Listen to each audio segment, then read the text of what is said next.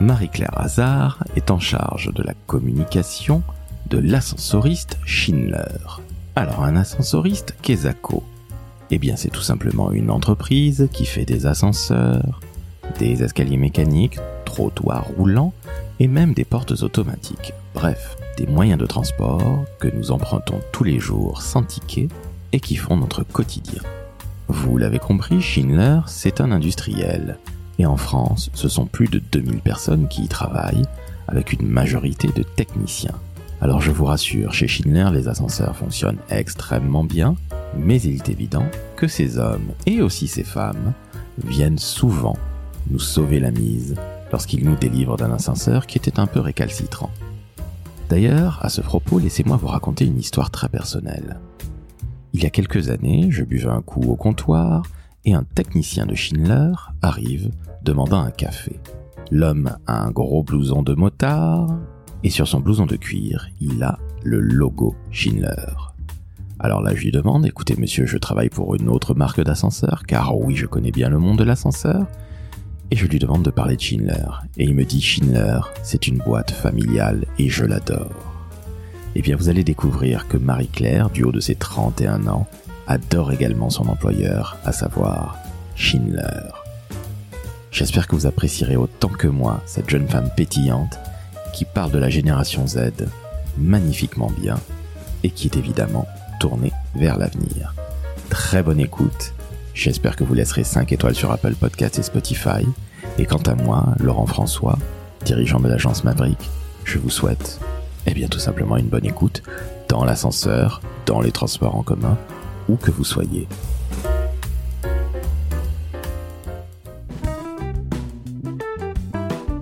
Le décodeur de la communication, un podcast de l'agence Maverick. Salut Marie-Claire. Bonjour. Comment ça va? Très bien et toi? Eh ben écoute, ça va très très bien. Je te remercie de m'accueillir chez Schindler, au siège à Vélizy. C'est magnifique. Alors peux-tu me rappeler s'il te plaît le nom de l'immeuble? Parce qu'il est tout neuf, il date de 2020 et il est magnifique. Merci beaucoup. Donc effectivement, on est sur un nouveau bâtiment, un nouveau siège. On a déménagé pas très très loin, on était à 200 mètres. Euh, le bâtiment s'appelle Le Quartz et c'est un bâtiment qui se veut euh, full flex. Ça veut dire qu'on est en flex office ici parce qu'on remet le collaborateur euh, au centre de notre réflexion et surtout qu'on voulait euh, favoriser le contact humain. C'est une excellente chose, bravo. Mais le problème, c'est que nos auditrices et auditeurs ne connaissent pas Schindler ils savent ce que c'est que la liste de Schindler. C'est la seule et unique fois que nous parlons de ça, évidemment. Mais Schindler, est-ce que tu peux présenter cette maison? Je la connais très très bien, mais je te laisse la présenter et puis je te laisse évidemment te présenter Marie-Claire, s'il te plaît. Avec plaisir. Donc, euh, je m'appelle Marie-Claire Hazard. Je suis aujourd'hui responsable communication chez Schindler France. Donc, Schindler, c'est un constructeur d'ascenseurs, escaliers mécaniques et trottoirs roulants, qui est à la base un groupe suisse basé à Ebikon, à côté de Lucerne, et si ça vous parle toujours pas, à côté de Zurich, qui est une grande ville en Suisse pour le coup que je pense que vous connaissez. J'espère. euh, donc aujourd'hui, donc on n'est pas simplement des constructeurs d'ascenseurs, on se positionne aujourd'hui comme facilitateur de vie urbaine, parce qu'aujourd'hui, tu le sais, hein, on parle de plus en plus de smart cities, de smart building, euh, etc. Et euh, chez Schindler, on souhaite euh, repositionner l'ascenseur comme colonne vertébrale des bâtiments. Aujourd'hui, euh, j'ai sous ma responsabilité donc la communication interne, donc c'est-à-dire tous les différents outils qui permettent aux collaborateurs euh, euh, d'être en lien avec leur entreprise et de pouvoir communiquer avec elle, mais aussi la communication externe qui pour le coup concerne le lien qu'on peut avoir avec notre public. Alors la com interne et la com externe, donc ce sont deux choses qui sont assez différentes Félicitations, parce que c'est loin d'être évident de gérer ces deux communications-là. Donc, chers auditrices, chers auditeurs, vous avez compris qu'on est dans l'ascenseur. Un moyen de mobilité qui est incroyable, parce que ça, alors, si je dis pas de bêtises, c'est 60 millions de passagers qui sont transportés chaque jour par Schindler en France, c'est bien ça?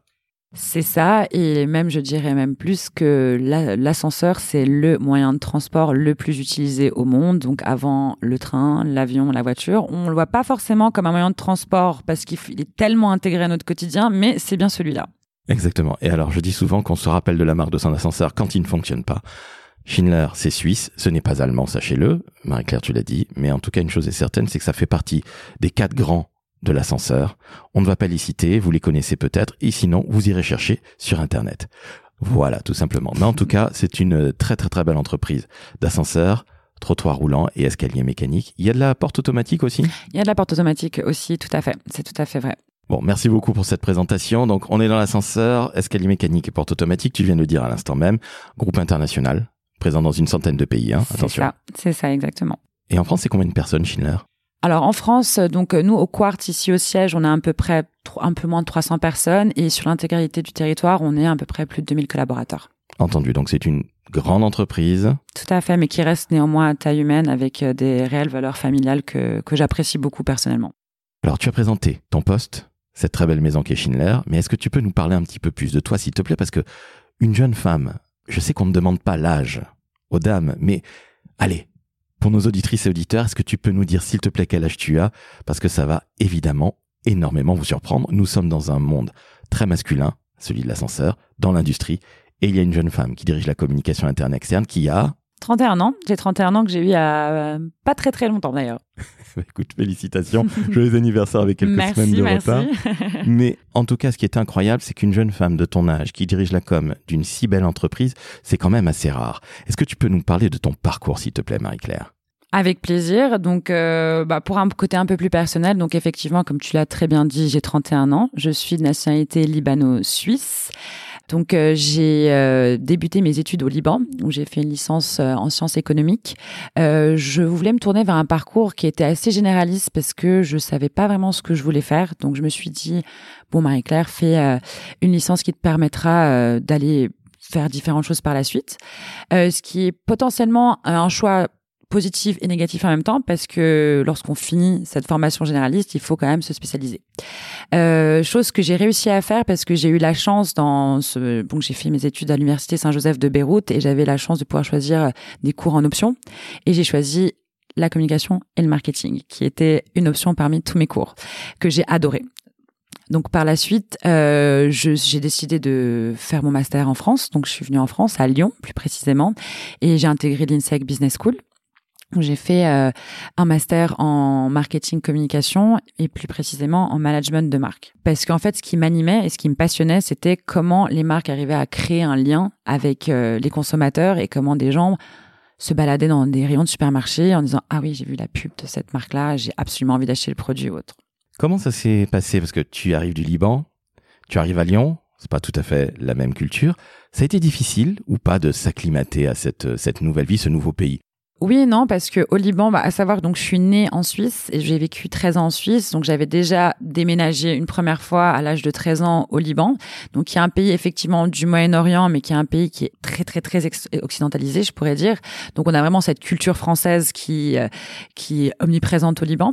Donc arrivé en France, euh, à Lyon, je pense que Lyon J'adore cette ville. J'adore cette ville parce que c'était une transition euh, euh, assez euh, simple et douce parce que bon Paris, Paris fait rêver énormément de personnes, mais je pense que en tout cas pour moi, ça aurait peut-être été un choc un peu trop vif parce que je vivais chez mes parents, donc j'étais vraiment dans un cocon de ces familles méditerranéennes que tu dois connaître, hein. Et donc arrivé à Lyon, bah, je vais rencontrer des gens extraordinaires et mon école de commerce m'a aussi beaucoup aidé dans mon intégration, on va dire ce qui est. Donc euh, non, c'était une, c'était pas traumatisant comme expérience en tout cas. Tu fais l'INSEC, si je dis Mhm. pas de bêtises. Tu apprends le marketing et la communication. C'est ça. Et puis après, tu fais des stages et tu travailles dans la mode. On est bien loin de Schindler. Et puis après, ce que tu vas faire est encore plus incroyable. Mais comment ça se fait? Tu avais envie, euh, tu t'es passionné par ce monde-là? Voilà. bah, comme je le disais en, quand je me suis présentée, donc mon parcours est loin d'être linéaire. Donc, euh, quand j'ai fini mes études euh, en marketing communication à l'INSEC, euh, comme je pense beaucoup de jeunes étudiants, j'ai voulu aller dans le monde de la mode, du luxe, parce que ça m'intéressait principalement et parce que j'avais envie d'essayer. Donc, euh, chose que j'ai faite. Donc, j'ai fait un premier stage euh, euh, chez Paul Smith, qui est pas considéré luxe, mais haut de gamme anglaise, qui était très en vogue, euh, en tout cas à mon époque, quand j'ai quand j'ai rejoint la boîte. Alors, pour information, moi j'ai porté du Paul Smith. Ça coûtait extrêmement cher il y a une vingtaine d'années. C'était ma- majoritairement pour les hommes. C'était encore le cas quand tu... Il y a, c'était à la base oui, mais il y a une euh, collection femmes qui est sortie par la suite, qui était très appréciée d'ailleurs.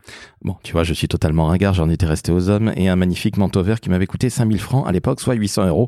C'était juste pour de la frime. Mais bon, voilà, c'était autre temps, autre mœurs. Et ça, c'est extrêmement intéressant. Donc, tu as tiré quelque part par ces paillettes, un petit peu comme beaucoup d'étudiants d'école de ça. commerce. Hein. Et il n'y a ça. pas de honte à ça. Alors moi j'ai aucune honte par rapport à ça, c'est totalement euh, totalement assumé, c'est quelque chose qui euh, enfin moi j'ai toujours aimé euh, la mode depuis que, que que je suis toute petite, c'est pas pour d'avoir ce discours de ah, j'aimais la mode, j'aimais le luxe etc. c'est quelque chose enfin la communication autour de ça et c'est- cette envie que ça pouvait créer auprès des des des, des clients, ça me ça m'intéressait. Je comprends parfaitement. Donc, tu fais deux maisons de luxe. Enfin, ou en tout cas de mode, on va être. C'est ça. Paul Smith et Zadig et Voltaire, C'est ça. qu'on n'a pas besoin de présenter. Non, je pense pas. et puis à un moment, tu fais le grand saut. C'est Et ça. alors là, c'est un saut qui est vraiment, c'est le grand, grand, grand écart, puisque tu vas chez, Renault. donc on est loin de la mode, Non. mais la maison est absolument magnifique. On n'a pas besoin de la présenter. Et qu'est-ce que tu y fais? Parce que tu y passes 6-7 ans, si je dis pas de bêtises. Hein. Je passe sept ans chez Renault, effectivement. Donc, euh, suite à mon, à, mon passage dans le monde de la mode, euh, je décide de changer, enfin de postuler, pas comme parce que j'avais envie de voir autre chose. Je crois que j'ai dû envoyer plus de 500 CV, ce qui est énorme. Et je me suis amusée à les compter parce que j'avais pas beaucoup de réponses. Et on me disait c'est normal, c'est normal, mais bon, au bout de 500 candidatures, il y a des doutes quand même qui se créent. Hein, on va pas se cacher. C'est légitime. Ça rappelle à nos auditrices et auditeurs qui sont jeunes ou moins jeunes que il faut candidater. Ah oui, oui, oui, oui, il faut candidater. Il faut pas se ménager sur les efforts. Non, non, et puis euh, s'il n'y a pas de réponse, c'est- pas vous problème, c'est juste que je pense qu'il y a beaucoup de demandes et beaucoup de personnes qui postulent et il faut postuler, postuler, postuler. Parce que moi et les lettres de refus, bah, puisqu'on parle à, à nos euh, à- aux potentielles personnes qui vont aller postuler derrière, moi j'ai reçu mais euh, un nombre incalculable de noms. C'est déjà ça parce qu'aujourd'hui on ghost les candidats, majoritairement, hélas. Donc tu arrives finalement chez Renault après avoir fait énormément d'efforts. C'était les 12 travaux de Marie-Claire et non pas ceux d'Hercule. C'est ça, c'est ça. Euh, j'arrive chez Renault, donc j'arrive euh, par euh, un graduate programme. Donc c'est un programme qui permet de former les jeunes cadres à des postes plus managériels et plus stratégiques par la suite. Alors ça veut dire que tu es embauché ou c'est une sorte de stage ou une sorte d'alternance? Non, c'est un CDI. Donc euh, on est, c'est un graduate programme, mais euh, sous qui est un CDI qui sort une sorte de mission, on va dire, de deux ans, où on fait plusieurs euh, stages dans l'entreprise. On ils appellent ça des stages, mais c'est vraiment donc j'ai eu un poste de commercial, donc j'ai vendu des voitures pendant près d'un an et demi, chose que j'avais jamais vendu une baguette de pain, donc c'était quand même un challenge assez euh, important, sachant que la voiture, si on n'est pas propriétaire, c'est quand même l'achat le plus important d'une vie. Absolument. C'est un investissement, euh, ce qui permet de connaître les clients, d'être au plus près des produits, d'être au plus près du réseau, de parler avec des gens qui sont euh, mécaniciens, peintres, euh, dans une concession automobile, en gros. Euh, suite à ça, donc j'ai aussi fait un stage usine euh, à l'usine de Flins, qui a beaucoup changé euh, depuis, parce que donc il y a un nouveau positionnement autour de l'usine. Mais à l'époque, donc moi j'étais sur la chaîne qui faisait le montage des portes arrière de Clio, Zoé et Micra. J'ai fait ce qu'on appelle un stage ouvrier, on appelait ça comme ça, ça, ça. l'époque. Et je trouve que c'est vachement bien. Parce que finalement, tu as appris la vente. Parce que vendre une voiture, c'est pas évident. hein. Et quand vous travaillez dans, la dans le marketing et la communication, ne pas savoir vendre, c'est se tirer déjà une balle dans le pied. Il faut savoir ce que les gens attendent. C'est ça. Il faut savoir les écouter, il faut savoir les comprendre. Et nous, on va le traduire après créativement ou dans les dispositifs. Mais ça, c'est fondamental. Et tu fais aussi, tu vas à l'usine de Flins, extrêmement connue en France. Et là, tu apprends comment on fabrique une voiture. Effectivement, parce que faire de la communication et du marketing, c'est bien, mais au final, euh, à l'époque, ce qu'on nous- disait quand on travaillait enfin, chez Renault, c'est on est là pour vendre des bagnoles. Je vous le dis comme c'était dit dans le milieu, parce que c'est vrai. Donc c'est très important de voir ce qui se passe dans les usines et que ce soit aussi dans les concessions. Et euh, pour être tout à fait transparent avec vous, je me suis posé beaucoup de questions à l'époque. Je me suis dit, mais qu'est-ce que je fais là? Enfin, je dis ça parce que c'est normal parfois de passer par des phases dans, leur, dans sa carrière où on se construit. Et ça, ça a fait totalement partie de ma construction qui fait là où je suis aujourd'hui. Alors, on est bien d'accord que si tu n'étais pas passé par Renault, tu ne travaillerais pas aujourd'hui chez Schindler, tu ne serais pas dans l'industrie, tu serais peut-être resté dans un autre secteur, mais je trouve que l'automobile est toujours très formateur. C'est un des plus grands secteurs industriels à travers le monde. On a la chance d'avoir des champions du monde, dont Renault. Félicitations. Mhm. Cocorico et tu as appris vraiment un métier, tu as appris l'industrie, tu as découvert les attentes des consommateurs, des consommatrices, tu as découvert l'industrie au sens ouvrier du terme. C'est absolument passionnant. Qu'est-ce que tu en retires de ces six années Renault et puis ce, ce gradué de programme? Alors, un graduate, c'est un en, français, c'est un jeune diplômé qui rentre dans une grande maison et qui dont on va s'occuper. Qu'est-ce que tu qu'est-ce que tu en retires? Parce que ça, c'est très intéressant. Parce que s'il y a des étudiants qui nous écoutent, là, tu as quand même fait le top du top, on peut le dire, Marie-Claire. Ce que j'en retiens, c'est euh, bah, tout d'abord comme comme je l'ai fait avec mes études, j'avais commencé par un parcours assez généraliste qui était les sciences économiques. Là, entrer chez Renault et faire ce graduate programme, ça permet aussi d'ouvrir pas mal de portes, ce qui m'a permis après ce graduate programme de prendre un poste en communication qui était justement responsable communication et publicité digitale sur tout ce qui était nouvelle mobilité. Et à l'époque, les nouvelles mobilités, c'était euh, c'était le tout début, c'est-à-dire que moi j'ai travaillé sur notamment euh, tout ce qui est offre d'autopartage, euh, de location courte durée et c'était vraiment le début du début. Donc on avait un peu ce, ce cette première vague de on n'est plus obligé d'acheter une voiture pour en conduire une mais que justement tu pouvais la louer et qu'il y avait des nouvelles, euh, des modus de, consommation qui, qui changeaient. Exactement.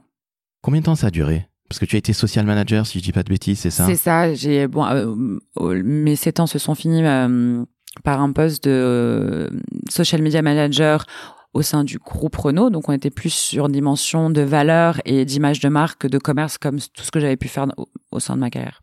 Bon, tes années Renault se terminent et tu arrives dans cette très belle maison qui est Schindler aujourd'hui. C'est ça. Alors là, on est en mars 2021, on est en plein printemps. Mm-hmm.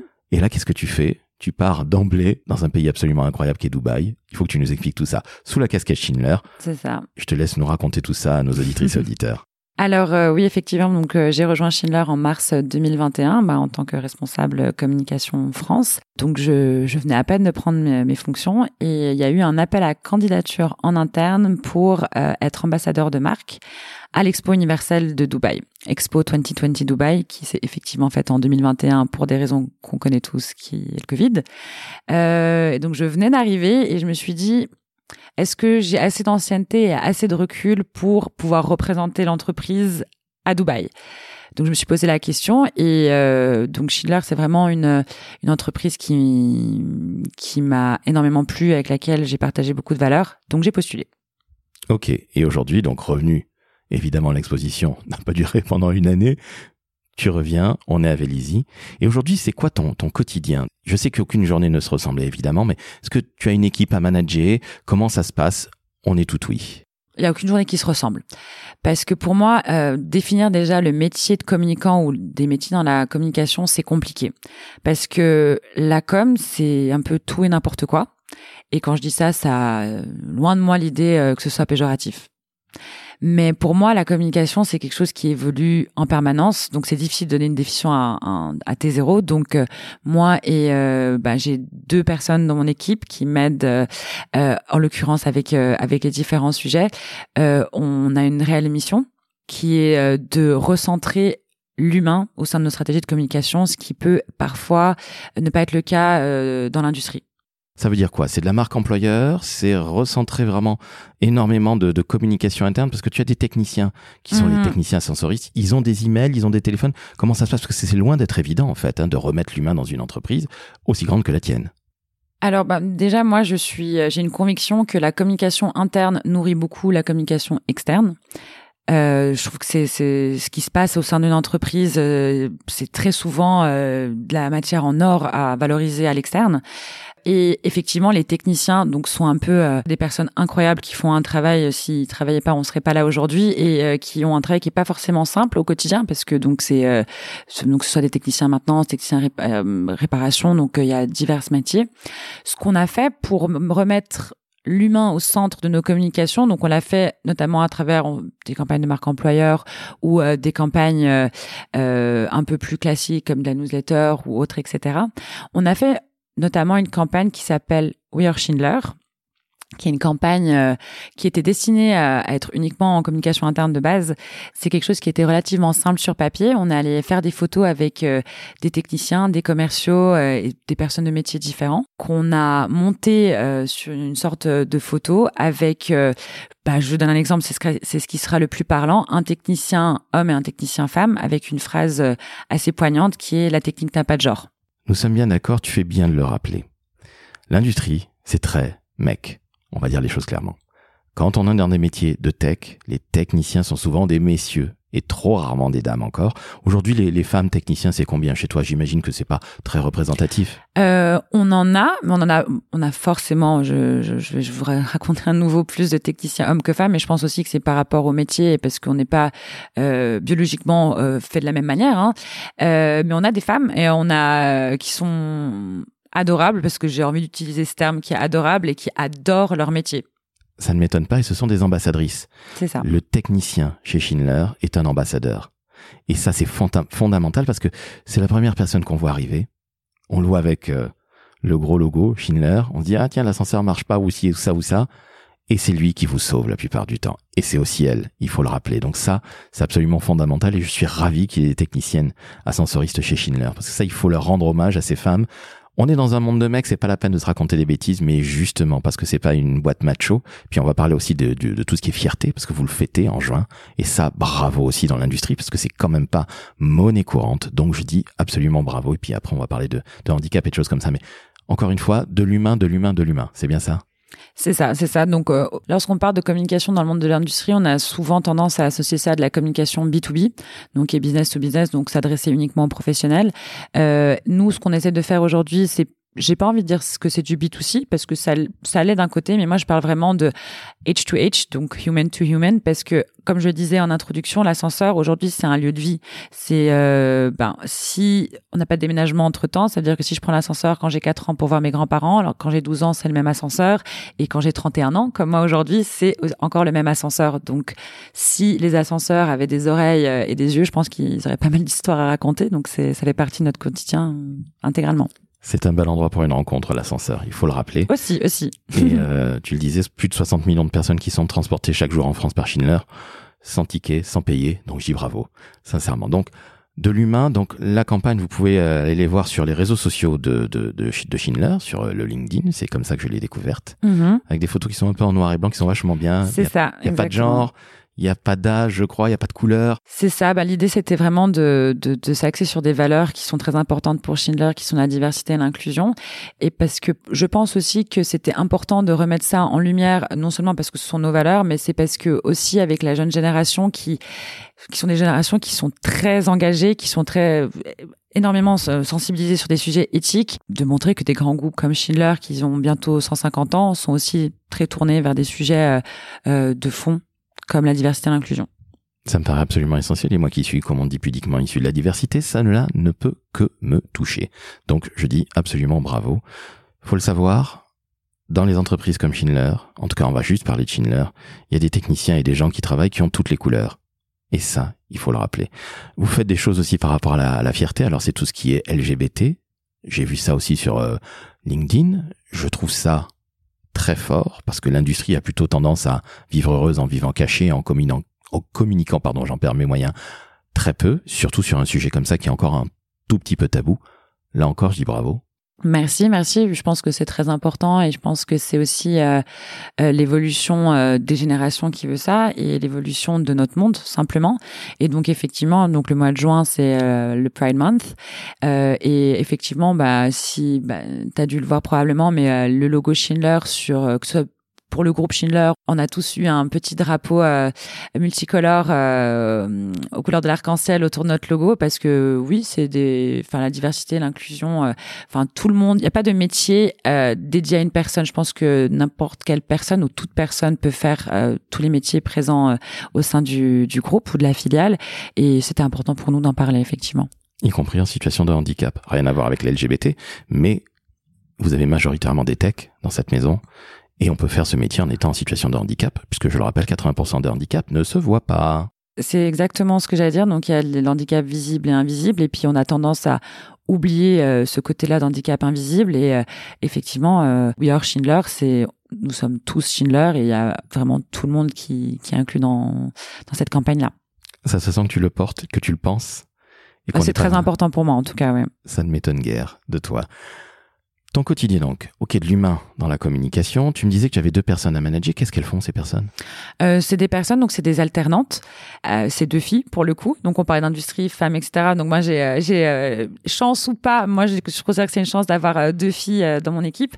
et moi l'approche que j'ai avec elles, c'est vraiment pas des alternantes, mais des chefs de projet. Bien évidemment, elles sont là pour évoluer et pour apprendre ce qu'est le monde du travail.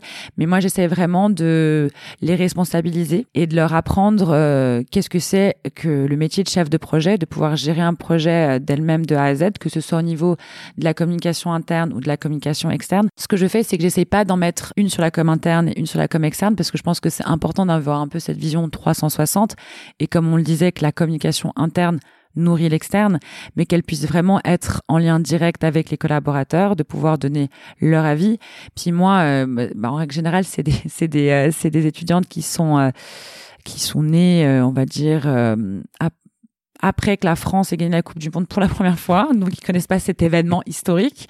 Et euh, je suis fascinée par leur vision de la com aussi. Ce qui est aussi intéressant. Comment s'appelle-t-elle qu'on les salue? Ouley et Eléa. Alors félicitations mesdames. Votre boss vous félicite et comme ça, Ouley et Eléa seront des véritables stars grâce au podcast. On revient à, ce que tu fais. Aujourd'hui, en communication, interne ou externe, on vient de parler de l'interne quelque part, même si l'humain est énormément mis en avant. Mais c'est quoi les, grands travaux et les grands défis de la com en externe chez toi? Comme je disais précédemment, la communication, c'est compliqué de donner une définition, que ce soit de la communication dans sa globalité, ou la communication interne, ou la communication externe il y a quelques années, quand on disait communication, on avait vraiment la vision de, de, de, personnes qui travaillaient dans une agence, qui, qui, qui créaient des grandes campagnes, que ce soit à la télévision ou dans la, dans la presse. Et aujourd'hui, quand, et tu le disais en introduction aussi, quand on dit communication, on imagine euh, deux jeunes influenceurs qui font des vidéos sur TikTok. Donc pour moi, la com, c'est ce côté un peu plus traditionnel et c'est aussi ce côté très récent et qui est complètement d'actualité. Euh, je, j'évoque ça parce qu'aujourd'hui, pour moi, la communication, ça dépend principalement de qui on, à qui on s'adresse, donc que ce soit en interne, que ce soit nous, nos techniciens, ou que ce soit les personnes qui ont des métiers stratégiques, des ingénieurs ou autres, et à l'externe aussi, donc que ce soit nous, on a des cibles qui sont assez particulières quand même, donc on s'adresse à des architectes, à des syndics de copropriété, mais on s'adresse aussi à monsieur et madame Michu, hein, qui prennent l'ascenseur tous les jours, et euh, on s'adresse aux jeunes aussi, donc à travers la marque employeur, parce que le recrutement des jeunes générations, donc on appelle cette génération Z aujourd'hui, ou euh, qui est aussi, euh, qui a complètement bouleversé je pense, les codes de la communication à différents niveaux parce qu'on est sur beaucoup d'immédiateté aujourd'hui et c'est j'ai quand même lu un article assez intéressant qui disait que 100% de la génération Z regardait son téléphone en moyenne 5 fois par heure. Ce qui, moi, je trouve ça incroyable quand même. Ce qui me paraît normal quelque part. Qui est normal, oui, mais qui est aussi incroyable. Et c'est quand même aussi un tiers de la population mondiale aujourd'hui, toujours côté par Forbes. Ça fait beaucoup de monde. Exactement. Donc, je pense que il est important de trouver un bon équilibre entre cette communication qui vient toucher tout le monde, mais aussi cette génération-là euh, a cassé les codes de la communication et permet de communiquer via de nouveaux outils. Je parle de TikTok, de Twitch euh, ou différentes choses et qui permet aux entreprises telles que Schindler, qui étaient quand même sur des communications un peu plus classiques, de créer du nouveau contenu. Alors justement, qu'est-ce que vous faites sur ces médias sociaux, comme on les appelle en Angleterre, ou aux États-Unis, et nous, réseaux sociaux? Qu'est-ce que vous faites chez Schindler? Bah Pour donner un, un, exemple très concret chez Schindler, et qui euh, un projet sur lequel j'ai eu la chance de travailler, et qui se passait justement à l'Expo universelle de Dubaï. Donc l'Expo universelle de Dubaï, euh, la population qui vient euh, visiter cela, c'est c'est pas des professionnels, hein, c'est des familles en règle générale, c'est des jeunes qui viennent, c'est un peu comme... Moi, j'aime bien comparer ça aux Jeux Olympiques, mais sans sport. Alors il faut savoir que nous, on était présents à l'Expo universelle de Dubaï dans le cadre du pavillon suisse parce qu'on était l'un des partenaires principaux du pavillon suisse. Donc on n'est pas arrivé là par hasard, donc on est quand même lié à nos valeurs de marque. Et quand je suis arrivée là-bas et que il n'y avait pas de stratégie de com euh, euh, arrêtée, ça veut dire qu'on devait communiquer, mais bon, on voulait principalement communiquer pour nos collaborateurs en interne. Mais Covid, ce qui fait que beaucoup de collaborateurs devaient venir et beaucoup de personnes qui devaient voyager à Dubaï pour l'expo n'ont pas pu le faire parce qu'il y a eu les restrictions de voyage. Donc c'était un réel challenge et puis moi je me suis je me suis je me rappelle très bien j'étais en train de boire mon café un matin je me suis dit mais comment je pourrais partager, que ce soit avec mes collaborateurs, mes collègues, mais aussi mes amis et les personnes qui auraient voulu venir et qui ne peuvent pas venir. Qu'est-ce que l'Expo Dubaï? Et ce qu'on a fait, c'est qu'on a, enfin, j'ai proposé au groupe Schindler de faire un vlog. Alors un vlog, c'est quoi? Alors un vlog, donc blog, je pense que ça parle un peu à tout le monde. Vlog, c'est un blog mais en vidéo. Et euh, au début, on m'a regardé un peu de façon perplexe parce que c'est quelque chose qui avait jamais été fait. On t'a pris pour Lena Situation. C'est ça. Bah, si je pouvais avoir autant de vues qu'elle, je dirais pas non sur mes réseaux sociaux. Mais c'est pas qu'ils n'avaient pas compris, c'est que ils se posaient la question comment on allait parler de, de Schindler dans un vlog? Donc, ce qu'on a fait, et j'ai eu la chance d'être accompagnée par euh, le responsable projet de l'expo universelle de Dubaï, Schindler. Et euh, bon, on a pris une caméra, on était accompagné par euh, une agence incroyable de fête de freelance. on a fait un vlog pour vous pour montrer aux collaborateurs et aux personnes qui pouvaient pas se rendre sur place qu'est-ce que c'était l'Expo Dubaï et qu'est-ce que Schindler faisait là-bas. Donc c'était y être au travers d'une caméra, au travers des images, avec l'immédiateté dont on parlait tout à l'heure. Bah forcément, ils avaient l'impression d'y être, malgré les restrictions Covid. C'est ça, et euh, j'ai eu euh, énormément de retours positifs euh, de personnes qui disaient elle est géniale cette vidéo, on a l'impression d'y être parce que quand on écrit euh, le pourquoi du comment Schindler est là-bas, on se rend pas compte forcément des installations et du travail titanesque qui a été fait là-bas. Et surtout, on a ça a permis de donner, euh, moi j'aime bien dire ça, une vibe de ce qu'était l'expo universelle, parce qu'on se promenait aussi dans les dans les différents pavillons, dans les différentes zones. Donc il y avait vraiment une vue euh, globale de ce qui se passait. On était dans presque du journalisme, si je puis dire. C'est ça. Journalisme d'aujourd'hui. Alors on a cité les situations. Ça tombe très très bien. Son hôtel Mafouf cartonne, tout près de chez moi. Bref. Je n'ai jamais vu autant de jeunes filles qui faisaient 6 heures de queue. Bon, c'est terminé à l'heure où on enregistre, mais c'était absolument incroyable. Et donc là, tu as pu faire partager à l'ensemble des collaboratrices et collaborateurs de, du groupe Schindler, hein, pas que la France, ce qu'était cette magnifique expo. C'est ça, c'était une mission groupe, donc détachée de mes fonctions euh, en Schindler France, parce que là, j'étais vraiment euh, ambassadrice de la marque Schindler pour le groupe Schindler. Donc j'ai pu m'adresser à, des collaborateurs et à des euh, et à des collègues euh, de différentes filiales de que j'aurais peut-être pas rencontré dans un dans un autre cadre. Donc tout ça en anglais, je suppose. Oui. Yes, yes. What a talent. Magnifique. Thank you, thank you. Magnifique, magnifique.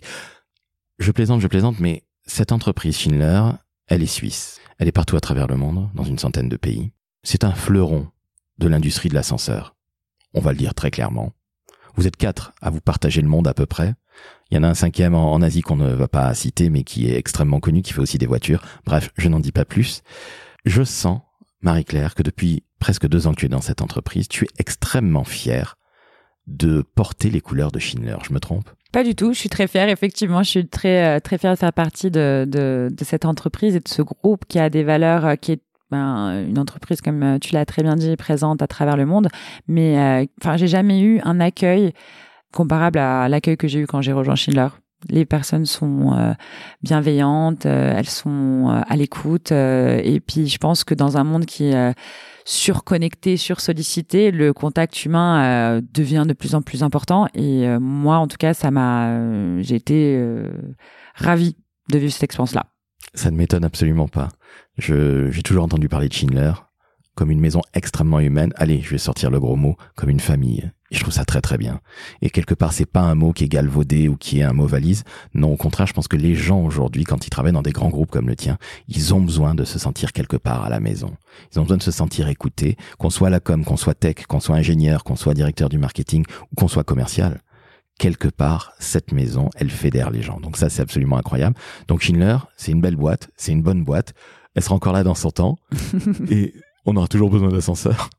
Ouais, ben ça c'est sûr. Et ben si on va sur, euh, on parlait de Dubaï tout à l'heure parce qu'à Dubaï, euh, moi qui me suis promené un peu dans la ville avec des euh, parfois au 58e, 60e étage, s'il n'y a pas d'ascenseur, c'est effectivement problématique. Et c'est la consort, c'est magnifique euh, prédestination. Voilà, des manœuvres à prédestination. Vous vous renseignerez sur Internet. Je fais le mec qui connaît la maison, mais en fait, je vous l'avoue, chers auditrices, chers auditeurs, je connais très bien le monde de l'ascenseur, qui est un monde que j'adore. Marie-Claire, on a parlé de Dubaï, on a parlé de ton parcours, de ton quotidien, de tes deux alternantes que l'on salue. Toi qui as un parcours qui n'est pas linéaire, mm-hmm. quel conseil tu donnes à nos jeunes et à des moins jeunes qui veulent travailler dans le monde de la com? Alors, si j'avais un conseil à donner aux, futurs communicants, on va les appeler comme ça, euh, c'est qu'il faut, encore une fois, la vie n'est pas linéaire et c'est normal et c'est pas plus mal. Euh, moi, par mes origines, donc j'ai dit libano-suisse, et euh, par mon parcours, j'avais soi-disant une vie qui se voulait être linéaire. Et j'ai mis du temps à faire la différence entre ce que je veux et ce qu'on voulait de moi. Intéressant. Tu peux développer, s'il te plaît? Avec plaisir. Ça veut dire que Bon, moi, j'étais quand j'ai dit vie linéaire, j'étais assez euh, prédestinée à avoir une vie. Euh, je passe mon bac, je fais une école de commerce, je travaille, etc. Euh, qui peut être une vie qui correspond à énormément de personnes, hein, et mais qui n'est pas forcément la vie qui correspond à tout le monde. Et j'ai mis du temps à assumer ce que j'avais envie de faire et surtout prendre cette direction-là, donc qui est aujourd'hui dans le secteur de l'industrie, qui est dans la communication.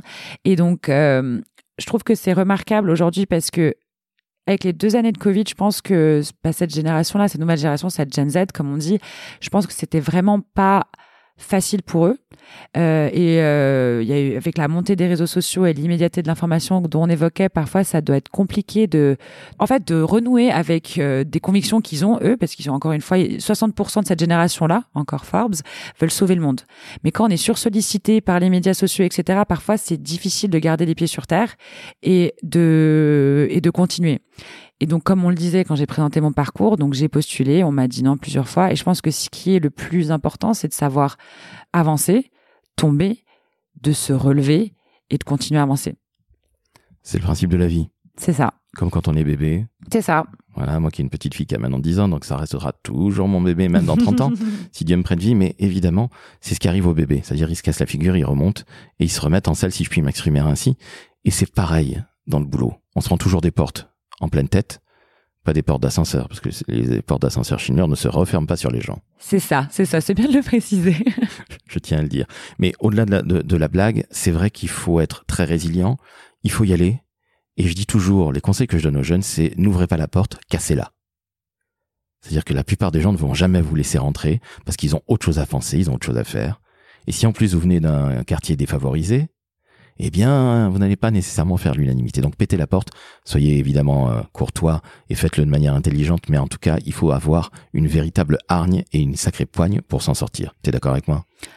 Totalement, et je pense que c'est important de préciser que euh, la vie est faite d'étapes, et comme euh, je l'ai je l'ai expliqué dans mon parcours, en étant commercial, en ayant ce stage ouvrier, on passe par des étapes qui sont pas toujours claires et on, on se rend pas forcément compte de ce qu'on va faire plus tard. Et moi, j'ai, aussi eu la chance de faire des masterclass dans des écoles de commerce, euh, notamment la mienne, l'INSEC.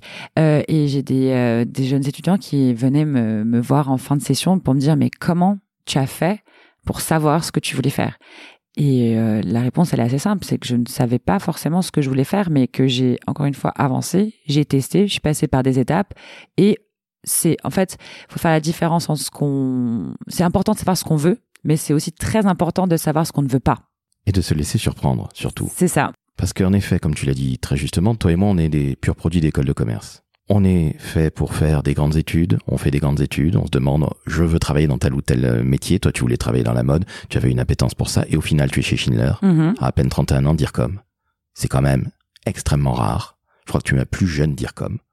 Peut-être, peut-être, mais pas la dernière, j'espère. J'espère pas non plus, évidemment, mais je trouve ça absolument formidable que dans un monde soi-disant d'hommes, de l'industrie, qui de prime abord ne fait pas rêver. On est bien d'accord, personne ne pense à bosser dans l'industrie, à moins que papa et maman aient fait toute leur carrière dans l'industrie. Mais je trouve ça fantastique parce que l'industrie, sachez-le, chers auditrices, chers auditeurs, c'est absolument magique.